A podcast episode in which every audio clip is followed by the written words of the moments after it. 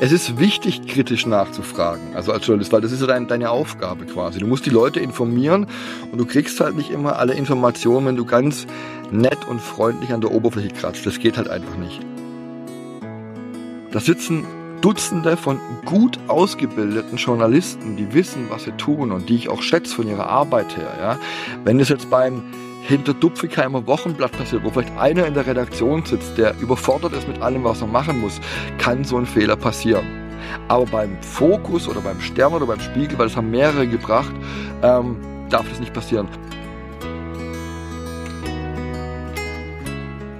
Ja, also bei mir zu Gast ist heute der Boris Mönnig. Ich hoffe, ich habe den Nachnamen richtig ausgesprochen. Boris ist freier Journalist und Podcaster aus Ludwigsburg. Das liegt äh, etwas nördlich von Stuttgart. Aber bevor ich jetzt groß aushole, Boris, sei so nett, stell dich doch einmal vor und ja, erzähl mal, was du so treibst. Ja, Jan, grüß dich, Servus. Also du hast den Namen richtig ausgesprochen. Äh, alles gut soweit. Ja, äh, was soll ich sagen? Ich bin 46 Jahre alt, komme aus Ludwigsburg bei Stuttgart und bin so seit ja ungefähr 20 Jahren freier Journalist. Okay, das heißt, du arbeitest, äh, machst, hast Auftragsarbeiten sozusagen, bist nicht fest angestellt bei der Zeitung XY, sondern ja, bekommst die Aufträge dann so zugeteilt sozusagen. Oder wie darf ich mich, mir das vorstellen? Also 80 Prozent frei und jetzt ist da was Neues, was sich gerade so ergibt, so, aber das ist also das ist gerade erst ganz neu angefangen. Wie bist du denn überhaupt dazu gekommen zum Journalismus? Ähm, ja, was, wie, wie, wie wird man Journalist? Also eigentlich studiert man das ganze Jahr. Und bei mir war es eigentlich so ein bisschen wie die Jungfrau zum Kind. Ich habe damals eine Freundin gehabt, die war Physiotherapeutin und habe ich gemeint, so boah, dann wäre es eigentlich ziemlich cool, wenn ich äh, Ergotherapeut werden würde. Und habe dann aber nach zweieinhalb Jahren gemerkt, so hey, das ist mal gar nichts für mich und die Ausbildung geht drei Jahre. Und nach zweieinhalb Jahren habe ich dann halt geschmissen, ja. Und dann war erstmal Polen offen daheim. Oha, ja. Ja, genau, weil Mama und Papa haben das damals bezahlt nämlich. Und ja, dann war eine Zeit lang, hey, was mache ich denn jetzt und was mache ich denn jetzt und keine Ahnung. Und Schreiben war eigentlich schon immer so meine Stärke in der Schule. Also ich habe Deutsch immer so eine Eins oder zwei gehabt und so.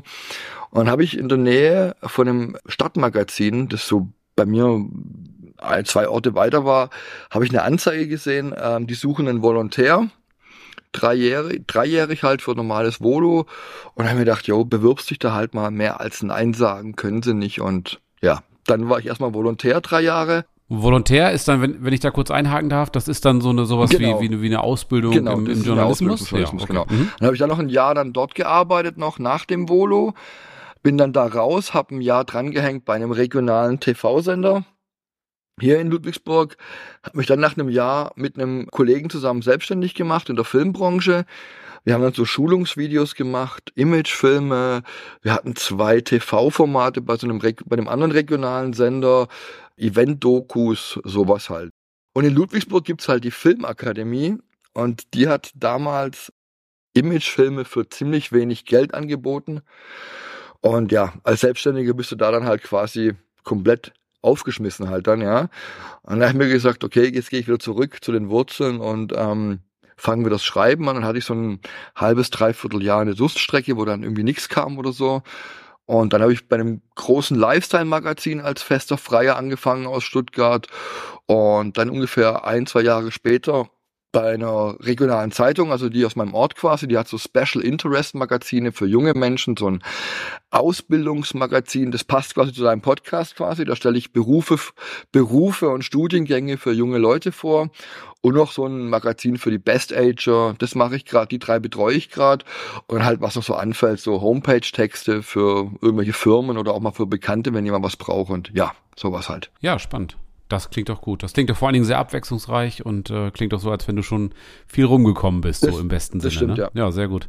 Hast du da irgendwie einen speziellen Bereich, auf den du dich spezialisiert hast? Ich meine, du sagst schon irgendwo Lifestyle-Magazin und so weiter. Ich habe auch in deinem Podcast, kann man ja sehen, äh, hast du da schon mit einigen Persönlichkeiten gesprochen. Ich weiß nicht, äh, Thomas D., Til Schweiger und also da waren ja noch viele weitere spannende Menschen dabei. Aber hast du dich auf irgendwas spezialisiert, so ein, so ein Fachgebiet sozusagen? Also ich sag mal, das Liebste, was ich mache, ist Lifestyle. Lifestyle und Menschen. Mhm. Also gerade mich, mich, mit Menschen zu unterhalten, finde ich mega spannend.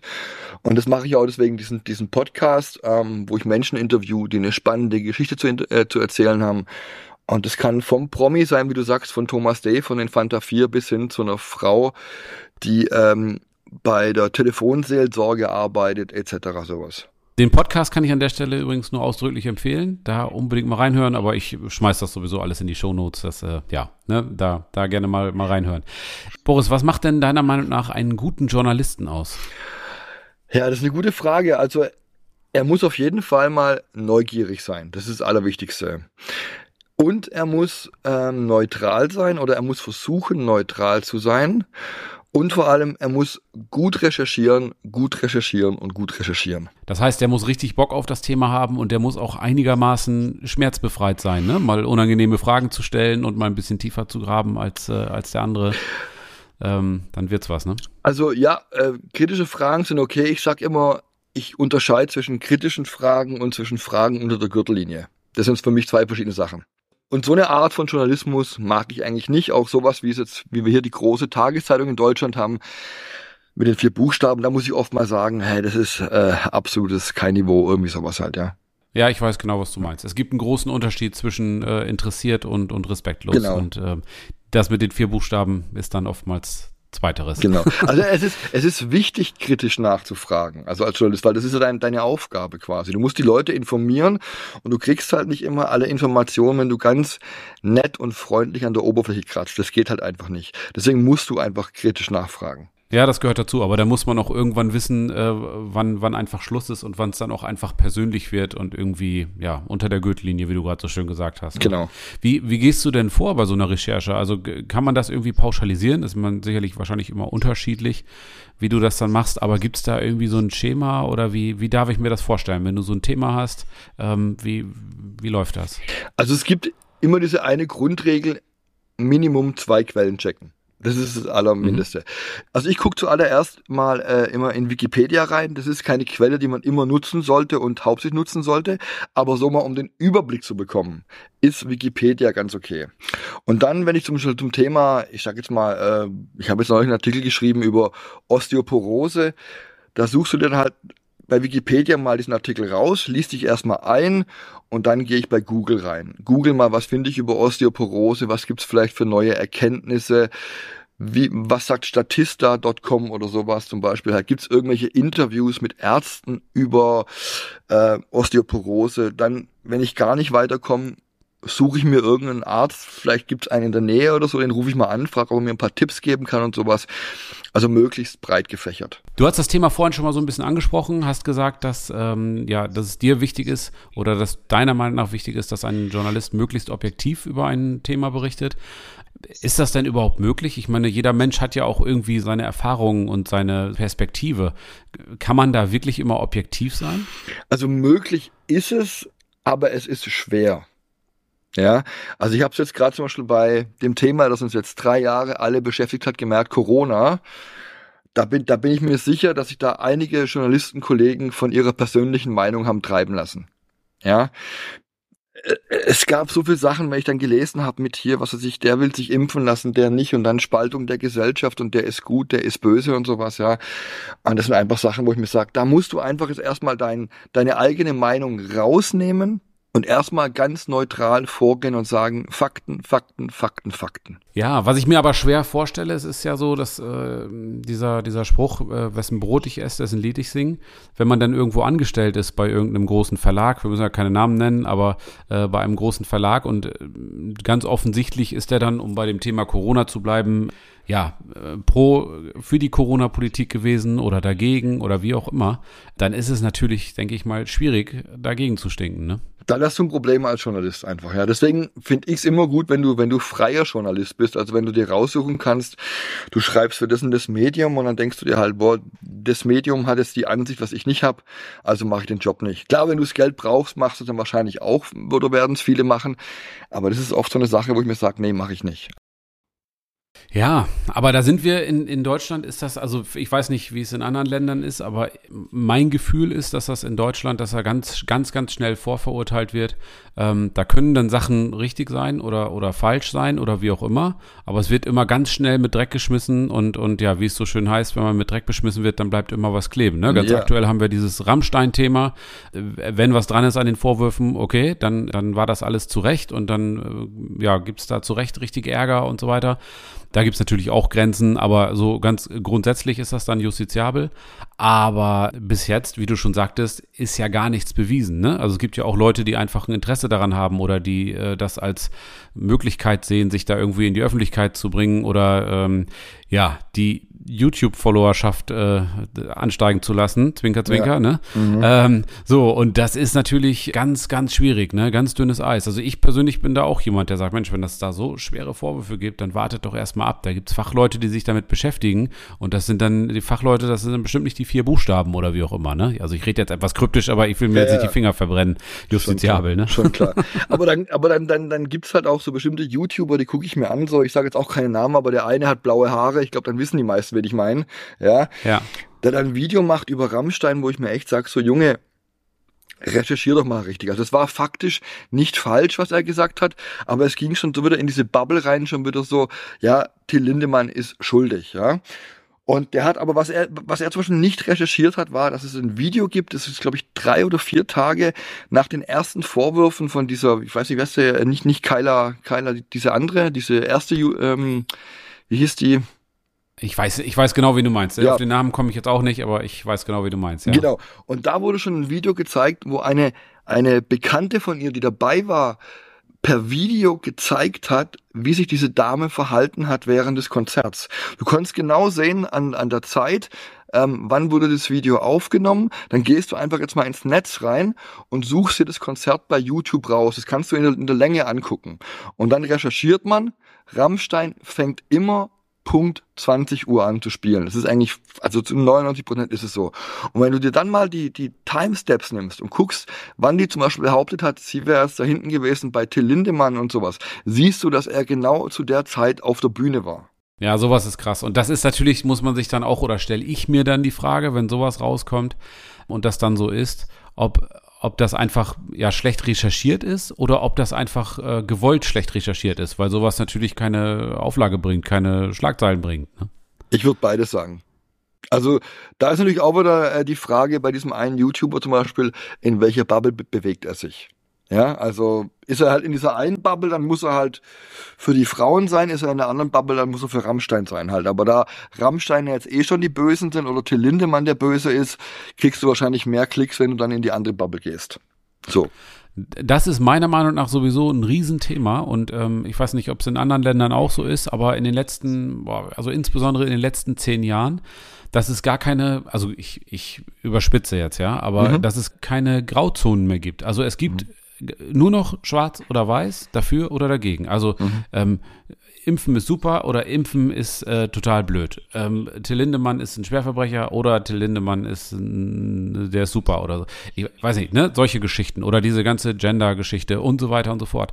Dass da einfach gar keine, gar keine Grautöne mehr zugelassen werden, sondern man ist entweder dafür oder dagegen. Und dann kann man sich aussuchen, von welcher Bubble, aus welcher Seite man denn dann, ja, mit wem man sich dann anlegen möchte, sozusagen. Das finde ich furchtbar anstrengend und vor allen Dingen unnötig und im höchsten Maße undemokratisch. Also ist jetzt ein großes Wort, aber ist einfach meine Wahrnehmung. Wie, wie siehst du das? Sehe ich genauso. Und ich, ich finde, angefangen hat so richtig während der Pandemie eigentlich. Da gab es ja auch keinen, da gab es ja nur noch schwarz und weiß quasi. Also entweder du bist geimpft oder du bist nicht geimpft.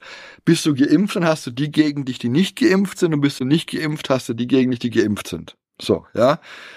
Und da sage ich mir auch mal so, Leute, kommt mal runter, wir sind alles Menschen, wir haben alle den gleichen Wert, ob geimpft oder nicht geimpft. Und nur weil du eine andere Meinung hast, muss ich die nicht gut finden. Aber ich muss sie zumindest akzeptieren und mir anhören. Richtig. Sehe ich ganz genauso. Also bis zu einem gewissen Maße, klar, irgendwo gibt's äh, gibt's Grenzen, klar, ne, das ist logisch.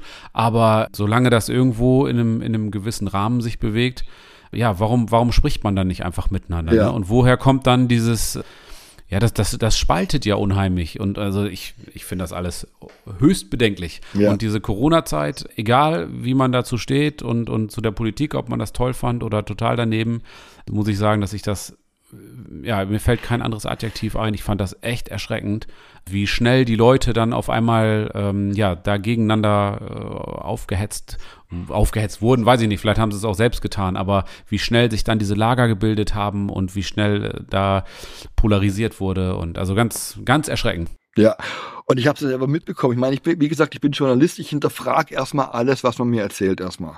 Und ich habe halt einfach so ein paar Maßnahmen, habe ich kritisch hinterfragt. Also gerade zum Beispiel diese Bundesnotbremse, wir haben es ja schon mal drüber gesprochen, wo ich nämlich ja. nach, nach neun Uhr durfte ich von meiner Freundin aus abends heimlaufen und als Spaziergang deklarieren. Ich durfte aber nicht allein mit dem Auto nach Hause fahren. Und da sage ich mir, hey, es kann mir, es hat mir bis heute keiner erklären können. Warum? Kein Mensch, ja.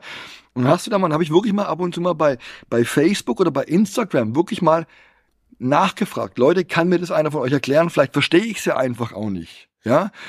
Und dann kam gleich, oh, was bist du für ein Verschwörungsgläubiger und, und, und, und Schwurbler und so. Und so. Leute, also, das hat für mich nichts mit Verschwörungsgläubig zu, äh, zu tun. Ich bin kein Xavier Naidu oder kein Michael Wendler oder sowas halt, ja.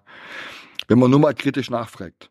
Ja, aber das, man muss ja auch sagen, das führt natürlich auch dazu, ne, dass Leute dann irgendwo so in, in, in erstmal in Redeverbote und dann heißt es so schön, die Sprache formt das Denken, dann irgendwann daraus resultierend auch in so, in so Denkverbote rutschen oder geraten. Also wenn man, wenn man zum Beispiel, um bei dem Thema Corona äh, zu bleiben, ähm, der Meinung war, dass das vielleicht nicht alles so ganz optimal war, vorsichtig formuliert. Und ähm, ja, solche, solche Sachen, die einfach unlogisch waren, die einem auch keiner erklären konnte, dass man aber trotzdem sich irgendwie zumindest in einem gewissen Umfeld äh, ja nicht sich nicht frei sprechen mochte so ne? Und also das äh, weiß ich nicht. Also finde ich im, im, höchsten Maße bedenklich, wenn man innerhalb einer Demokratie sich nicht mehr traut, Dinge zu hinterfragen oder seine Meinung frei zu äußern oder, oder von mir aus auch die Regierung zu kritisieren. Ähm, so, dass das ähm, sofort wird man dann äh, als irgendwie, man wäre asozial und man würde ja irgendwie, äh, da geht es ja um Menschenleben und so weiter. Ich sage, oh, Vorsicht, Leute, ich habe nur eine Frage gestellt.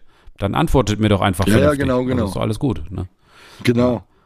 Oder ich, ich, oder ich war zum Beispiel jemand, ich sage es offen, ich war kein Fan von Trosten. Ja, nicht, nicht weil der Mensch nicht gut ist, also der macht uns wahrscheinlich intelligenzmäßig allen was vor, aber ich fand einfach diesen Panikmodus nicht gut von ihm einfach, ja. Also wenn ich mir immer die Schlagzeilen von Trosten angehört habe oder seinen Podcast, ich habe immer gedacht, ja mein Gott, morgen sterbe ich gleich, ja. Und ich war immer so eher Team, Team Streeck eigentlich, also Hendrik Streeck. Und wie oft, wenn ich das gesagt habe, oh, äh, Schwurbler und, und der hat doch keine Ahnung und so. Und ich habe neulich mal ein Beispiel gehört, das sage ich immer wieder. Trosten hatte mit vielem Recht, was er gesagt hat. Und da, da gebe ich mir auch nichts. Und wie gesagt, der Mann ist hochintelligent. Dann wurde immer auf Streeck rumgehackt. Und Streeck hat einmal eine Aussage, ich glaube, es war bei Lanz getätigt. Der hat gesagt, wenn man sich mal den Querschnitt aller Pandemien anguckt, die es in Deutschland gab oder die, die es weltweit gab, also da gab es ja die, die äh, spanische Grippe, dann gab es die russische Grippe, ich glaube die englische Grippe gab es. Und man nimmt daraus den Querschnitt. Dann geht eine Pandemie in der Regel drei Jahre, hat er gesagt. Und das habe ich damals auch gepostet bei, bei Facebook, weil ich es einfach spannend fand, und äh, die, die, die haben mich am liebsten, hätten die mich in der Luft zerrissen, glaube ich, diese, diese Trosten-Anhänger damals, ja. Und wenn man jetzt mal zurückblickt, er hatte recht. Also wir hatten 20, 21, 22, wir hatten drei Jahre Pandemie. Ja, und die Fachleute sagen ja auch, dass für dieses Coronavirus, was es ja schon, schon lange gibt, also ich will das auch gar nicht bagatellisieren oder, oder runterspielen oder so, aber vom Grundsatz her, dass uns das auch, also erstens gibt es das schon ganz lange und das wird uns auch ganz ewig lange noch, noch begleiten. Genau wie die normale, in Anführungsstrichen, Influenza auch, an der jedes Jahr auch ganz, ganz viele Menschen sterben, Zehntausende teilweise. Und ich kann mich nicht erinnern, das ist dann mal irgendwo eine, eine Randbemerkung in der Tagesschau und ja, okay, hm, okay, blöd. Äh, also natürlich blöd und für die im Einzelfall und für die Betroffenen natürlich eine Katastrophe, klar. Aber ich weiß nicht, wenn man sich das nur als Gedankenexperiment, wenn man gar nicht so viel darüber gesprochen hätte, also ich sage nicht, dass es richtig wäre, aber wenn man nicht so viel darüber gesprochen hätte und das medial nicht so aufgebauscht hätte, vielleicht wäre es dann wie eine normale Grippe irgendwie verlaufen und es wären halt viele Leute krank geworden. Man hätte gesagt, Mensch, die Grippe haut dieses Jahr aber ordentlich rein. Weiß ich nicht, ist eine steile These. Ja, also da gebe ich ja auch, auch recht und ich meine, dass du natürlich, also dass, eine, dass Corona ähnlich ist wie eine Grippe, aber du es trotzdem nicht vergleichen kannst, das wissen wir, glaube ich, beide. Und ich glaube auch, wir, wir beide möchten es nicht haben. Also ich kenne Leute, die es hatten, wo ich mir echt sage, so uiuiuiui, Junge, ja, also, äh, aber ich kenne auch Leute, die die schwerste Form der Influencer hatten. Und das möchte ich Absolut. auch nicht haben. Also ich hatte Corona und das, äh, das war kein Spaziergang. Also ich hatte sonst, ich bin wirklich, ich würde sagen, ich bin äh, einigermaßen fit und stecke auch Krankheiten immer so gut weg. Aber ich habe wirklich ein paar Tage richtig krank im Bett gelegen und ich hatte ordentlich Nierenschmerzen und so weiter. Deswegen, ich will da gar nichts runterreden oder bagatellisieren.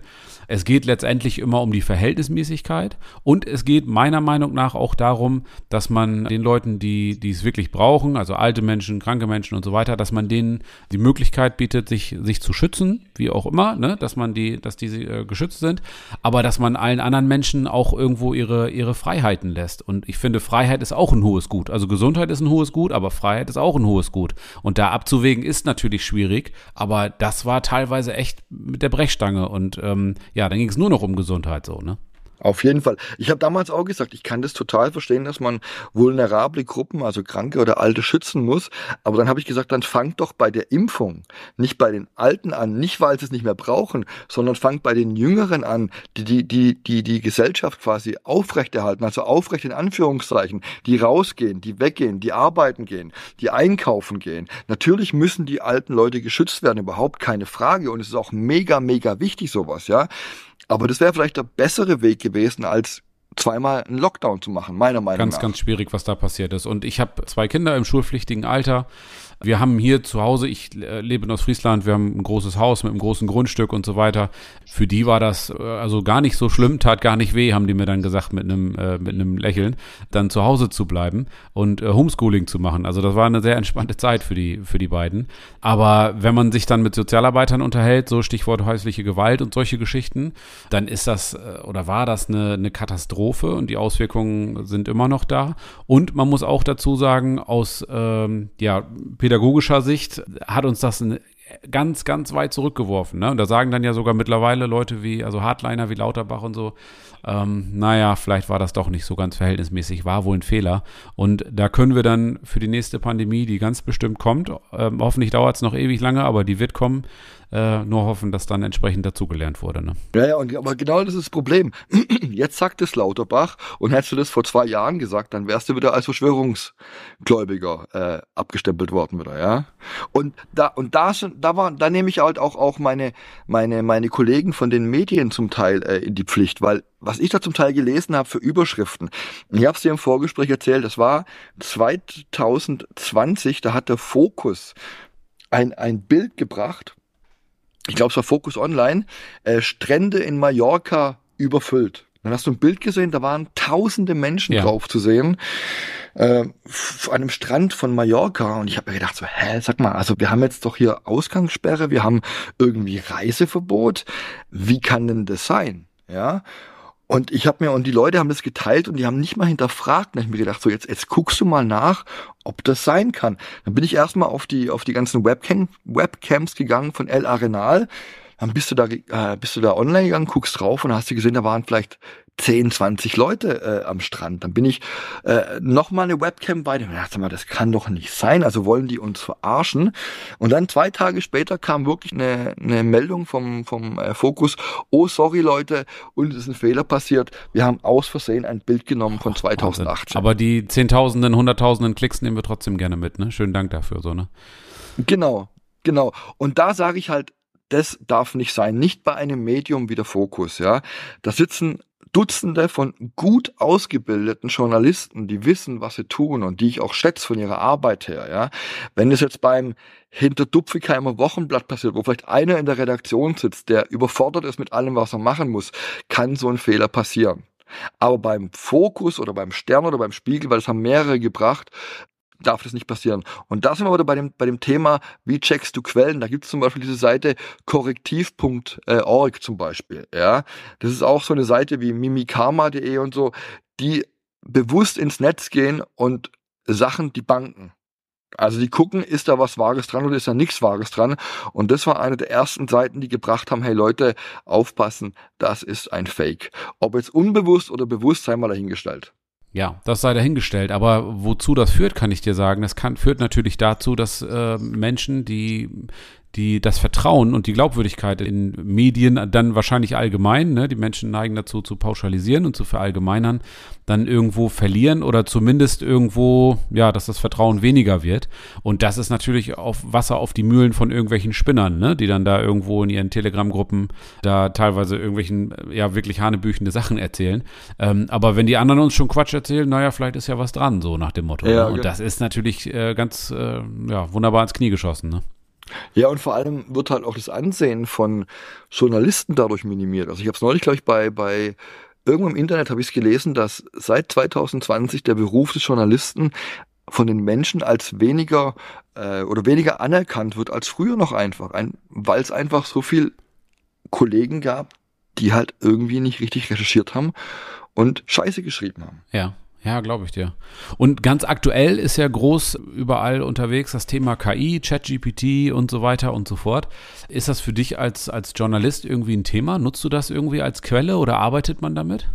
Also ich sag's auch mal so, du kannst dich dadurch vielleicht inspirieren lassen. Aber du solltest es auf keinen Fall wirklich alles für bare Münze nehmen. Ich habe neulich, weil du äh, ganz witzig einen Podcast gehört, da geht's um Filme und da haben die Jungs aus Spaß mal von, von ChatGPT äh, eine Inhaltsangabe zu einem Film schreiben lassen. Okay. Und haben es dann vorgelesen, haben dann äh, ihre Erfahrungen gebracht und ja, diese Inhaltsangabe war halt zu 95 Prozent komplett falsch. Eieiei. Ja, gut. Also als Inspirationsquelle geeignet und ähm, vielleicht irgendwie als, als Teil der Recherche, sage ich mal, okay, aber auf gar keinen Fall äh, Copy and Paste. Das, das äh, wird auf jeden Fall schief gehen, ne? Genau. Also ich mache dann auch so, wenn ich irgendwie mal denke, hey, mir fällt jetzt gerade irgendwie nichts ein, wie, wie könnte ich einen Einstieg in einen Artikel kriegen? Dann kannst du ruhig mal ChatGPT fragen, so was ich schreibe mir einen Artikel, ich sag's nochmal über Osteoporose, dann fängt der vielleicht irgendwie an oder du liest ein, zwei Sätze und denkst du so, oh Mann, das klingt ganz gut. Ja. So in die Art könnte ich auch mal einsteigen. Oder wenn du ein Interview machst mit, ich sage jetzt mal einen Namen, wie gesagt, Thomas D., dann gibst du einen äh, Interviewfragen Thomas D., und dann hat er vielleicht noch ein, zwei Fragen einem, von dem Thema, wo du gar nicht dran gedacht hast. Vielleicht denkst du so, Mann, die Fragen oder Fragen in die Richtung könnte ich eventuell ja auch noch verwenden, also in dem Interview irgendwo. Und dafür finde ich es wieder richtig gut. Aber nur für einen äh, journalistischen Artikel zu schreiben, äh, finde ich das ganz, ganz gefährlich. Und vor allen Dingen, ich weiß, ich bin nicht tief genug im Thema drin, aber irgendjemand wird ja auch ChatGPT mit den Informationen versorgt haben. Ähnlich wie es bei Google und Co. ja auch ist. Und da ist das natürlich auch irgendwo ein Problem. Ne? Also das ist dann irgendwie die eine große Quelle, die Suchmaschine oder die Quelle halt für Informationen. Also ich meine es jetzt nicht speziell auf Google bezogen, aber also ja, du hast vorhin Wikipedia genannt das ist natürlich auch ganz viel Macht, die diese ähm, ja, Unternehmen dann damit haben. Die machen das ja auch nicht, die betreiben ja nicht so viel Aufwand, weil die einfach irgendwie ja karitativ unterwegs sind oder äh, so furchtbar freundlich sind, sondern weil dahinter ja auch Menschen stecken, die damit Geld verdienen und die natürlich auch Interessen haben. Und um auf das Thema von vorn zurückzukommen, die wahrscheinlich auch in irgendeiner Weise eine Meinung und eine Sichtweise haben. Ne? Auf jeden Fall, klar. Also das ist ja, und sowas neutral zu machen, ist halt auch ganz, ganz schwer, sowas wie ChatGPT halt, ja. Also ich denke mal, das wird zu 90 Prozent wird es neutral sein, aber dann gibt's bestimmt ein, zwei Leute, die dann noch ihre Meinung mit rein verpacken irgendwie, ja.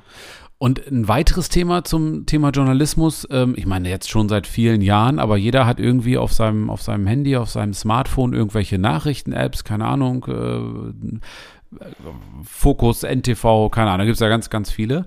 Und die haben natürlich auch alle diese äh, Push-Nachrichten, also diese Eilmeldungen, wie es dann so schön heißt. Und ich stelle mir dann immer die Frage, das ist doch irgendwie wie so ein Wettrennen, oder? Also der prominente XY ist gestorben oder Land A hat Land B angegriffen. Das ist ja, ja, wie ich schon sagte, wie so ein Wettrennen. Und da, glaube ich, ist es ganz, ganz schwierig, da noch irgendwie vernünftig zu recherchieren, oder? Wie stehst du zu dem Thema?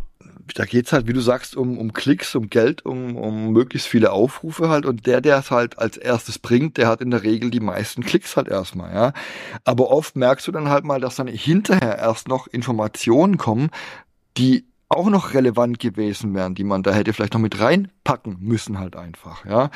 Und deswegen bin ich kein Freund von journalistischen Schnellschüssen. Ganz ehrlich. Also ich bin lieber einer, ich sag mir, hey, ich lese mir das dann auch mal durch, wenn die das bringen, denke mir so, okay, jetzt war das nochmal, zwei, drei Stunden, vier Stunden, vielleicht nochmal einen Tag und dann guckst du nochmal ins Netz rein. Und dann findest du meistens ganz andere Informationen noch oder Informationen, wo noch, wo noch viel, viel mehr drinsteckt als davor irgendwo. Und dann wird das Bild oft auch mal rund. Richtig, ja.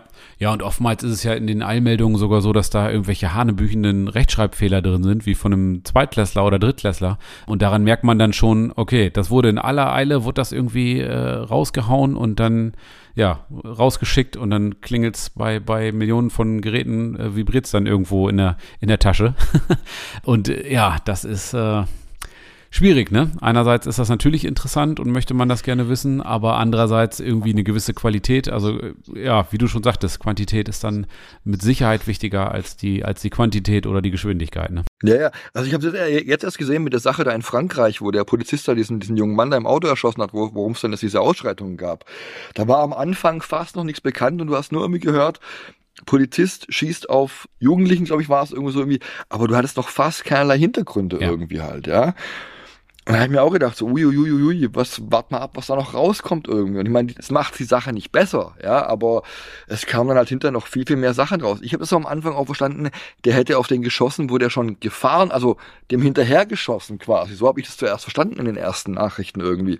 Was ja aber nicht so war, wie man gemerkt hat hinterher, ja. Ja, ja, das ist, ja, wie du schon sagtest, ne, da gibt's dann ganz viele Hintergrundinformationen, die dann überhaupt nicht äh, irrelevant sind, sondern im Gegenteil sogar sehr, sehr relevant und sehr wichtig sind, die das dann irgendwie in ein ganz anderes Licht bringen können, ne?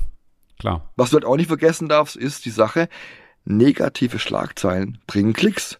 Also wenn du bringst ein Flugzeug mit 300 Leuten, abgestürzt, alle 300 tot, lesen wahrscheinlich mehr Leute, als wenn du sagst, Flugzeug mit 300 Leuten abgestürzt, alle haben überlebt. Was so traurig es ist, ja. Aber da kann ich mich selbst auch nicht ausschließen. Also ich würde ja. dann doch auch eher da drauf klicken. Ähm, das, ist, das ist ganz normal. Aber das, ja, klar, das ist äh, sehr, sehr traurig. Ne? Boris, wenn du mit jetzt mit einem jungen Menschen sprechen würdest und der würde sagen, Mensch, was du so erzählst, äh, Journalismus recherchieren und dann äh, da die Informationen zusammensuchen, mit Menschen sprechen, das klingt ja wirklich mega spannend. Da hätte ich auch Lust drauf.